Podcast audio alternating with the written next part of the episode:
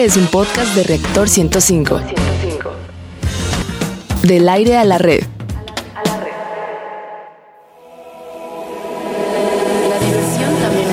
La diversión también es conocimiento.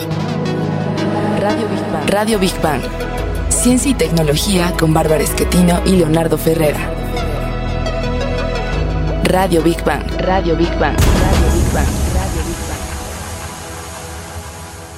¿Enojadas? ¿Refunfuñosas? ¿Qué pasa? ¿Alteradas? ¿Nerviosas? ¿Neuras?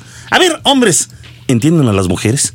Y mujeres, ¿entienden a los hombres? Es decir, ¿hablamos el mismo idioma? Escribe a nuestras redes o llama a nuestros números. Más adelante leeremos tu respuesta.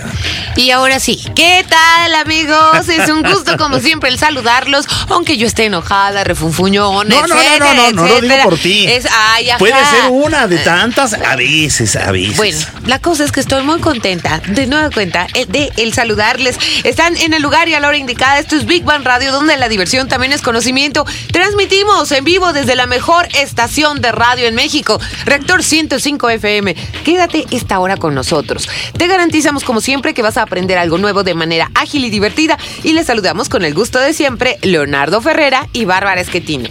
Barbarita. ¿Qué? La voz y sonrisa más hermosa del Ay, este gracias. Se radiofónico. está, se está congratulando Ah, después de la metidota de pata. Yo no, no hablaba por ti, no hablaba por ti.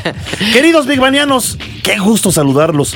¿Y cuál es el menú de hoy, Barbariux? Pues estar- va a estar muy bueno, como siempre, en nuestra sección Exploradores del Infinito dedicada al universo y su grandeza. Conoceremos si una estrella es capaz de mostrarnos el camino a nuevas civilizaciones en el espacio. Ándele. En la sección Gigante Azul, dedicada al planeta Tierra y la importancia de su biodiversidad, hablaremos del mejor amigo del hombre. Si adivinaste, el perro y su origen que es más antiguo de lo que pensamos. En nuestra sección Materia Gris, dedicada a los más destacados avances de los laboratorios y los principales proyectos tecnológicos y científicos, hablaremos de la importancia de la divulgación científica En- y de algunos eh, grandes personajes de la historia como Benjamin Franklin, que además de político fue inventor. En la sección Construyendo Puentes, dedicada a los grandes personajes de la historia y los logros del hombre por alcanzar sus sueños, hablaremos de la ciencia ficción a la realidad. El futuro ya es hoy. Hijo. Y para cerrar, como siempre, Madre. bien y de buenas, en nuestra sección, madre mía, divulgando humor, donde lo más inverosímil, raro, curioso también es ciencia, hablaremos del lenguaje de los hombres y de las mujeres. ¿Es verdad que hablamos en diferente idioma? Yo digo que sí. Para ustedes sí es no. No es sí. Tal vez es más te vale. ¿Me quieres? No lo sé. O sea que sí te quiere. Sí, somos ambiguas, sí. Sí, Sí, sí, no, sí. no, ahí está ya. Confusas. Ah, ahí sí, está, ahí sí. está, ahí está. Y lo- ah, pero cuando hablas claro, uy, si estás de malas. Por mal eso, por eso dije ay. irritables, enojadas, No refunfuñosas, alteradas, Sí, nerviosas. bueno. En fin, vamos a nuestra primera sección. Exploradores del infinito. Bueno, pues ya la investigadora de la Universidad de Yale, Tabitha Boyayan, está tratando de obtener fondos para explorar una estrella. Pero a ver, no es una estrella cualquiera. Ajá. El astro en cuestión, fíjense, cambia constantemente de brillo. Y esto, según la investigadora, podría ser la señal de que existen civilizaciones extraterrestres avanzadas. Bueno, aquí hay más O sea, datos. es como el aviso. trin, trin, acá. Ajá, bueno, es que hay una teoría eh, de la esfera de, de Dyson, pero bueno, eh, de 150 mil estrellas captadas por el telescopio Kepler, solo una, hasta el momento, ha dejado sin explicación a los astrónomos. La KIC 84-62-852, también conocida, vamos a, a- más bien a conocerla por su apodo, como Tabby Star, en honor a Tabitha. En el otoño del 2015, un grupo de científicos y ciudadanos la descubrió. Y bueno, pues como les decíamos, la peculiaridad fue que tenía un inusual brillo que no puede ser justificado por fenómenos naturales y que además podría ser la primera prueba de una teoría elaborada hace décadas para detectar civilizaciones avanzadas Ajá. en el espacio. Y para entender más esto, vamos a escuchar nuestra Sí. siguiente información. De la en esfera voz de Dyson. Rogelio Castro, Sí, exactamente. bye. La teoría de la esfera de Dyson, elaborada por el físico Freeman Dyson en 1960 y publicada en un artículo de la revista Science llamado Buscando los recursos de una estrella artificial en la radiación infrarroja, consiste básicamente en que una estrella contaría con una cubierta esférica de talla monumental, lo cual permitiría a una civilización avanzada aprovechar al máximo la energía lumínica y térmica de dicho astro. A los fanáticos de Star Trek les llegará inmediatamente a la mente el episodio Reliquias de la nueva generación, donde el Enterprise se adentra a una esfera de Dyson abandonada por sus habitantes debido a sus problemas de estabilidad en el sistema esfera-estrella. Big Bang. Pero vamos a saludar a nuestro querido amigo Antonio Yedías de la Sociedad Astronómica de México. ¿Cómo estás, güero? Hola, ¿qué tal? ¿Entiendes a las mujeres? Bueno, ahorita nos dices. ¿Eh?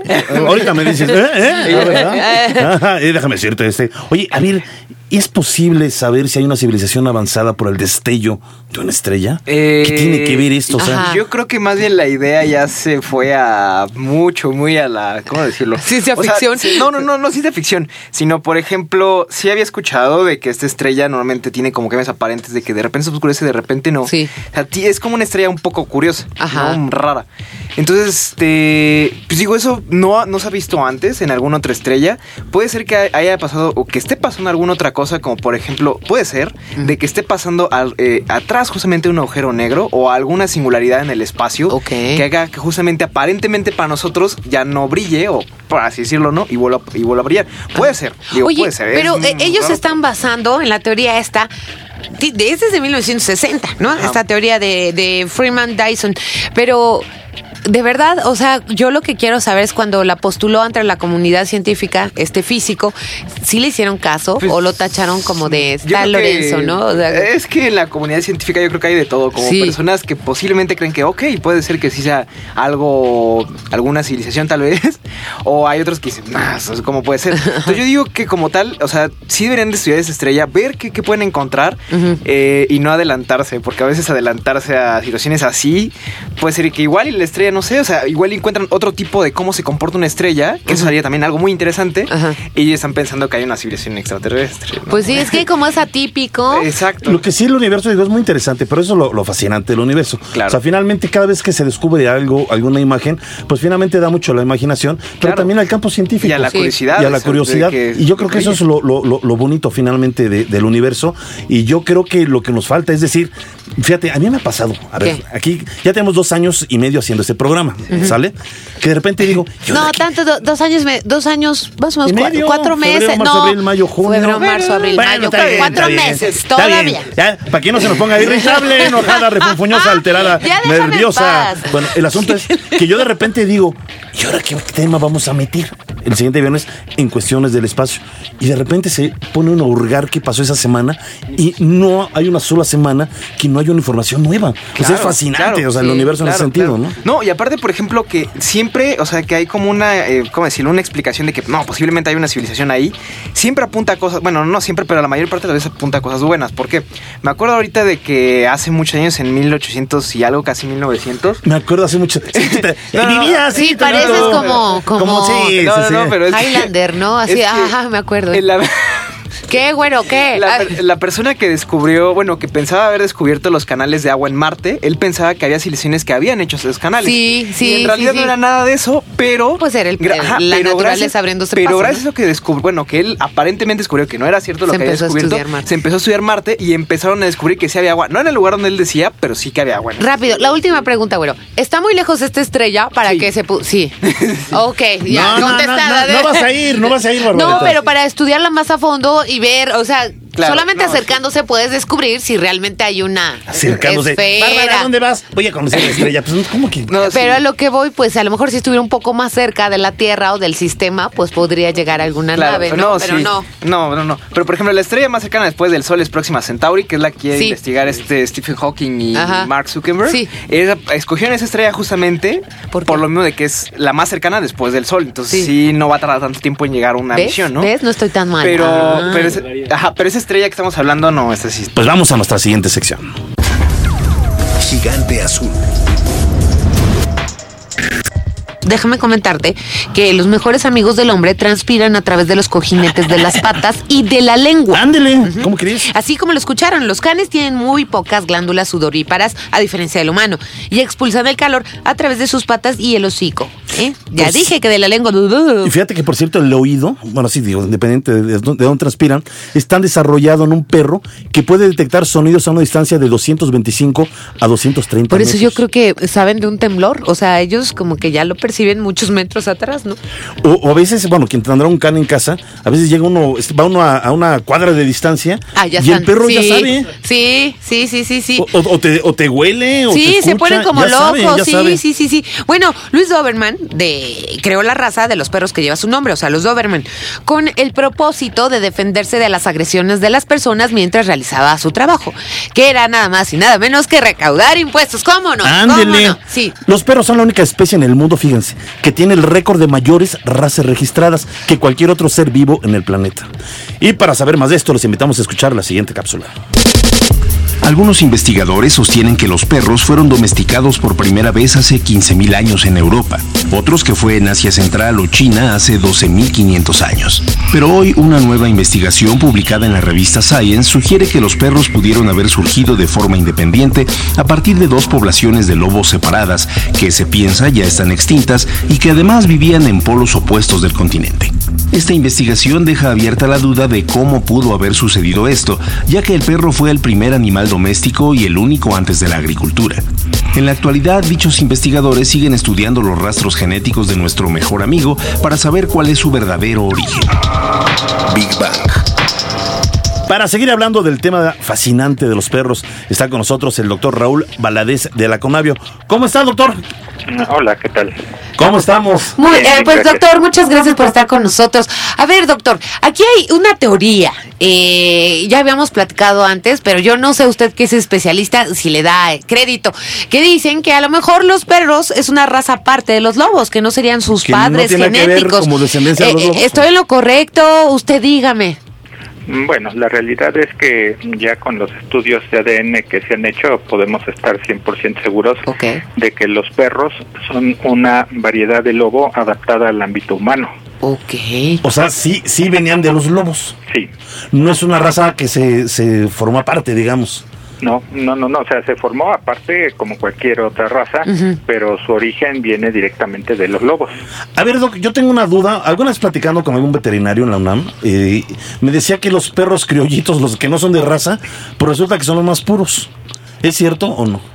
Mm, Pues eh, quizá puros en el sentido de que son perros perros, pero pues es muy difícil hablar de, razas estrictamente hablando con perros que pues no han sido manejados, eh, controlados en cuanto a su descendencia. Lo único que nos queda es el hecho de decir pues son perros con una morfología particular que los encuentras en todas partes, pero solamente eso no necesariamente nos lleva a la idea que sea una raza distinta.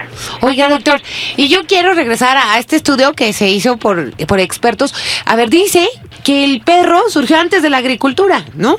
Eh, Este dato, pues, me parece muy interesante. Y también dice que surgió, eh, eh, no saben muy bien dónde es el origen, porque era de dos razas separadas muy distantes de lobos.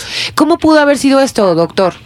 Eh, bueno, eh, ahí, ahí eh, hay que comprender que al margen de los estudios científicos que se reportan, pues ciertamente hay un conflicto de intereses muy fuerte en todo lo que es el tema del origen del perro en el viejo mundo, porque los restos más antiguos Sí. de perro que se tienen registrados científicamente validados por expertos eh, se encuentran en el centro de Asia Ujú. y tienen 33 mil años de antigüedad. Tres mil años, wow. Mientras que los restos que se estudian en este artículo que, que mencionan tienen 4.000, 4.800 Tiene años de antigüedad. Sí. Entonces, eh, eh, pues más bien estamos hablando de estudios que aportan datos importantes, indudablemente, sobre lo que fue la dispersión en sus primeros tiempos de los perros junto con los grupos de este, humanos Sí. y el impacto que tuvieron en otras regiones del mundo, en poblaciones de lobos y demás, pero desde el punto de vista de lo que es el origen, el origen propiamente, yo creo que se quedan muy, muy cortos porque Sí, ellos ¿verdad? pretenden decir que los perros se originaron hace 12.000, 15.000 años, cuando existen restos de perros ya, ya bien validados, no solo los de Asia que mencionaba, sino también el este de Europa, que andan sobre 27, 28 mil Wow. años de antigüedad. O sea que. Muy antiguos. Casi a la par, ¿no? Oiga, de la raza humana. Yo sé que han hecho Sí. estudios eh, sobre inteligencia Sí. eh, en los perros. Me llama la atención el ver cómo, pues casi casi nos, nos, nos huelen casi casi hasta el pensamiento y, y esa, pues eh, bueno, esa fidelidad tan, tan grande que tienen con los amos. ¿Y ¿Qué se sabe sobre la inteligencia de estos animales en comparación tal vez con, con otros mamíferos? Mm, Bueno, los perros eh, definitivamente son animales inteligentes si lo vemos desde la perspectiva humana, Ajá. porque son animales que están muy muy bien adaptados a lo que es el pensamiento humano y la sociedad humana. Ya casi hasta se sientan en la mesa con uno, con uno. Eh, sí, Exacto. sí, Bueno, es que como dice, están adaptados. Adaptados. están adaptados y los vemos inteligentes porque responden bajo los esquemas que nosotros Sí. ubicamos como inteligencia. Sí, claro. Sí, y bueno, ciertamente un perro puede ser lo bastante inteligente para no dejarse engañar dos veces, mientras que los hombres frecuentemente caemos en la trampa no más de dos veces. ¡Ándele! bueno, digamos que son más libres. Y muchas gracias, Del doctor. Eh, feliz fin de semana. Soy de la UNAM, del Ah, Instituto de Investigaciones Antropológicas de la UNAM. Maravilloso. Ok, ok, doctor, perfecto. Muchísimas Gracias, gracias. muy amable. Muchas gracias. De nada. Gracias. Vamos a nuestra siguiente sección. Materia gris.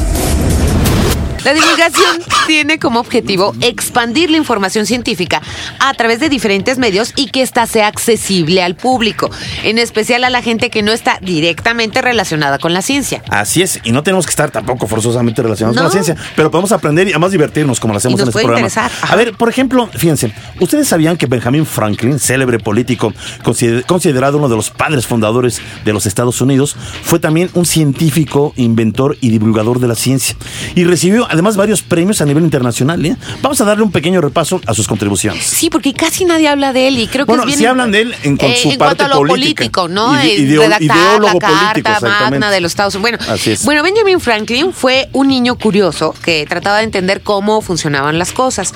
Por ejemplo, ahí les va, inventó el pararrayos. Además, publicó el libro Experimentos y Observaciones sobre la Electricidad, en donde ofreció al mundo la idea de aprovechar la electricidad y esto antes de mi ídolo Tesla, ¿eh? A ver, sí, Bárbara de Tesla. es que eh, eso a mí me llama mucho la atención.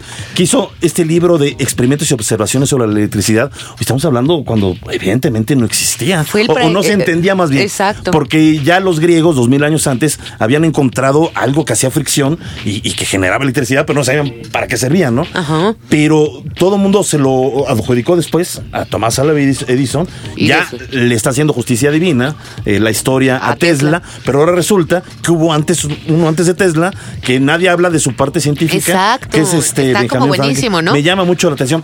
Pero fíjate, Barbariux, que este libro produjo a la larga muchos artefactos eléctricos que hoy en día usamos.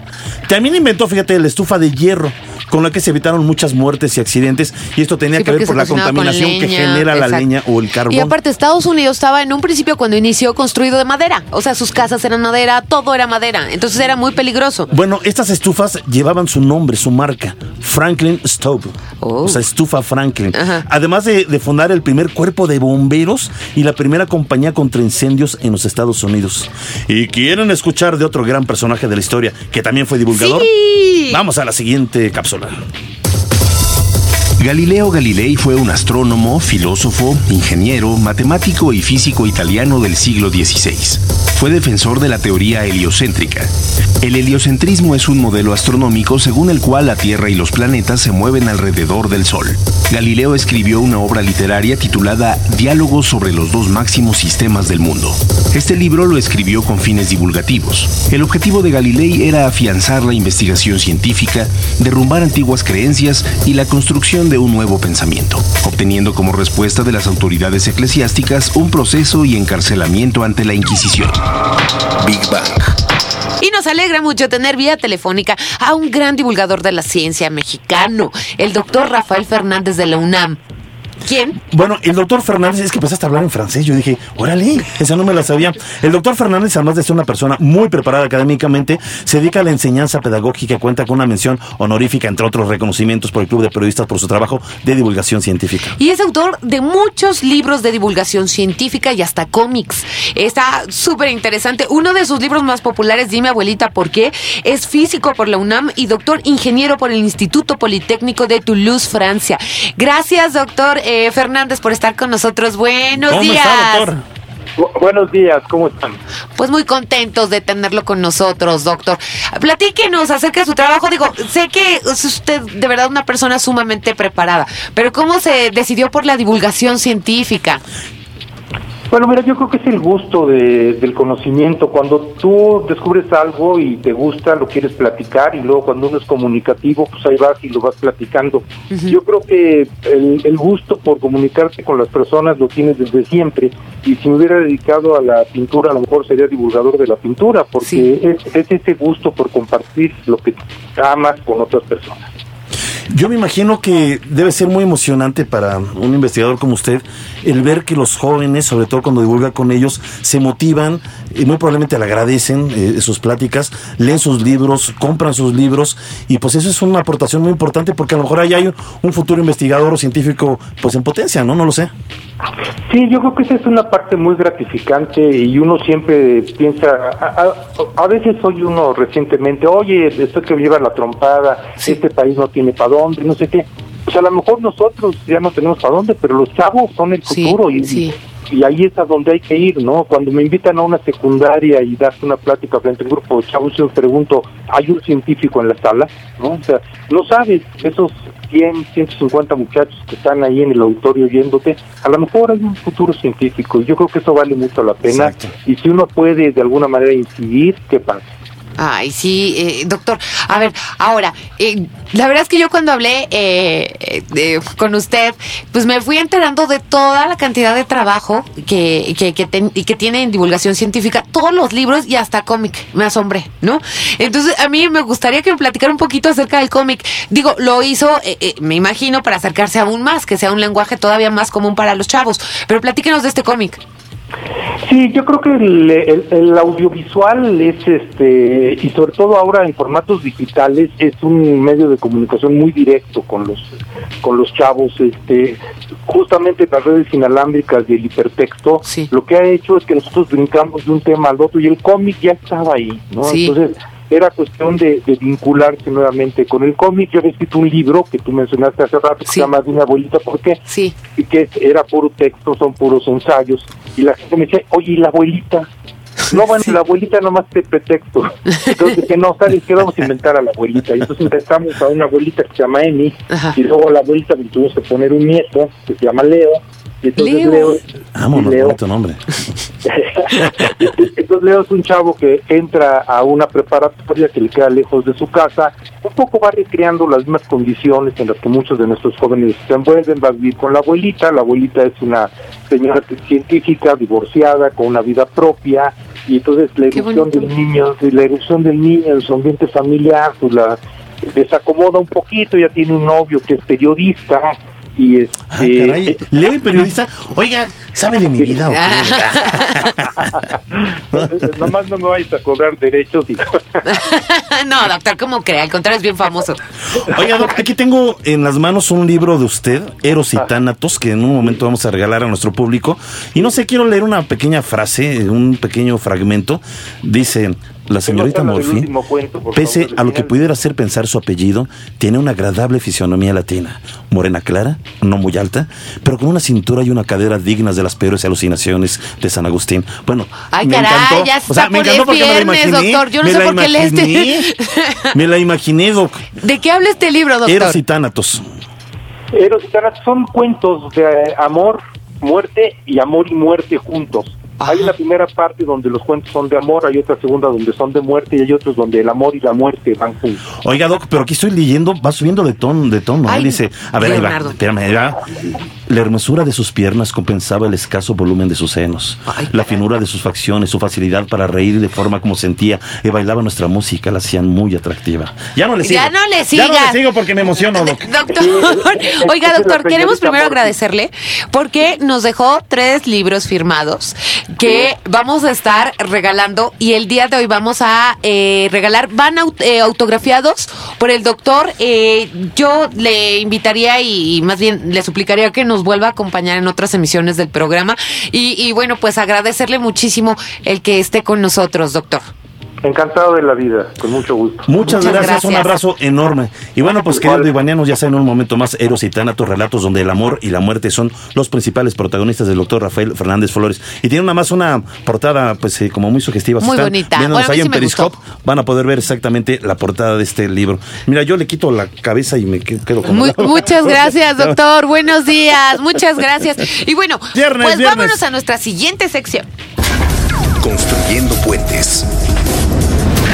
Bueno, pues hoy en Construyendo Puentes hablaremos de los pasos agigantados del hombre en la ciencia y tecnología que han superado los límites de la imaginación.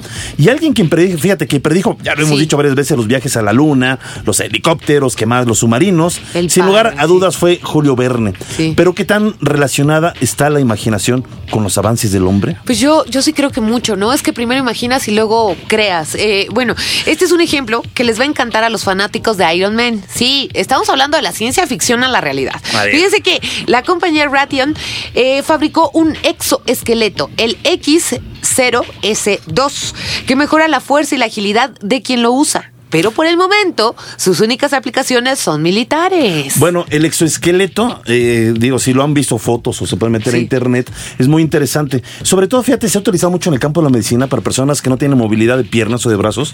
O sea, es un aparato literalmente que te hace caminar y, y- y te hace mover los brazos. Y es un exo- exoesqueleto y que incluso tiene movimientos muy parecidos, muy similares a, a- a, pues, al de cualquier persona. Pero ¿no? esto lo están usando para militares. Sí, bueno, Entonces, pero esto es para, para- aumentar fuerza y Sí, para agilidad. sí. O sea, son superarmas, ¿no? Pero bueno, tú tienes más información. A ver, si de superhéroes hablamos, ¿qué me dices de las garras de Wolverine? Wolverine. que según la historia del cómic son adamantium. De adamantium, sí. Adamantium. Este material no existe, pero, fíjate, pero ya se desarrollan metales ultra ligeros, ultra resistentes y ultra flexibles por investigadores de la Universidad Estatal de Carolina del Norte, quienes sugieren que crear un material parecido al adamantium es perfectamente posible y además es factible que se adapte al cuerpo humano. Fíjate que también hemos visto mucho de estos escudos, ¿no? Invisibles, este, campos invisibles que, que, que usan naciones o el planeta mismo para protegerse de invasiones. ¿no? Como la mujer invisible Bueno, de los cuatro fantásticos, eh, ¿no? No, no, estos son ¿No era campos como escudos. Bueno, eh, Por eso, así es. esto- Actívense. Ok, exacto. Películas, novelas, juegos de video, todo nos lo muestran, ¿no? Pues Ahí. ya son un hecho. El ejército norteamericano cuenta con ya con un sistema de campos invisibles para detectar vehículos voladores no tripulados, de manera que cuando uno de estos lo traspasa, inmediatamente un láser le dispara y lo destruye. Vamos a escuchar más información. Lo destruye. Lo destruye. Ándale, pues, Barbarita. Se me está yendo. ¿Recuerdan la fortaleza de Superman en donde estaban los cuarzos de la soledad que contenían toda la sabiduría y el genoma de los habitantes de Krypton? Investigadores de la Universidad de Southampton, Inglaterra, tomaron esta idea de la vida del hombre de acero y crearon el formato de almacenamiento del mañana con la utilización de capas de cuarzo de cristal que podrían almacenar cantidades infinitas de datos, ya que el vidrio es un material inmune a la decadencia digital y tiene una esperanza de vida de más de un millón de años. Esto quiere decir que si a la Tierra y a los humanos nos sucediera lo mismo que a los habitantes de Krypton, nuestro patrimonio cultural podría sobrevivir a nuestra especie. Big Bang. A ver, ¿y qué me dices de Matrix? Todo el mundo está conectado a la, a la matriz, que muchos dicen es Internet. Pues sí. Pero estarás de acuerdo que los verdaderos héroes y las personas asombrosas no necesitan tener una capa ni superpoderes. Son hombres de carne y hueso y sus hazañas son más Sí. creíbles o increíbles. Nos muestran que el trabajo, la disciplina y el estudio te pueden llevar a romper barreras. Así es, romper barreras e incluso traspasar los límites y llegar más lejos que la Tierra misma. Nos referimos al doctor Neri Vela, el único astronauta mexicano y el primer astronauta latinoamericano en participar en una misión al espacio con la NASA. Vamos a escuchar esta interesantísima plática que tuvo con nosotros, donde pues nos eh, platica el paso acelerado que lleva la ciencia en comparación cuando él era un pequeño. cada vez se dan pasos más asombrosos que pues la nanotecnología, los nuevos materiales, los nuevos medios de comunicación y de interpretación de la información hacen que tengamos proyectos cada vez más y más complejos. La tecnología celular que ahora tú ves que todos tienen un aparato celular y todos pueden seleccionar lo que quieran ver o escuchar en su aparato y no hay interferencia. Eso es mágico, eso una maravilla que no existía cuando yo fui al espacio.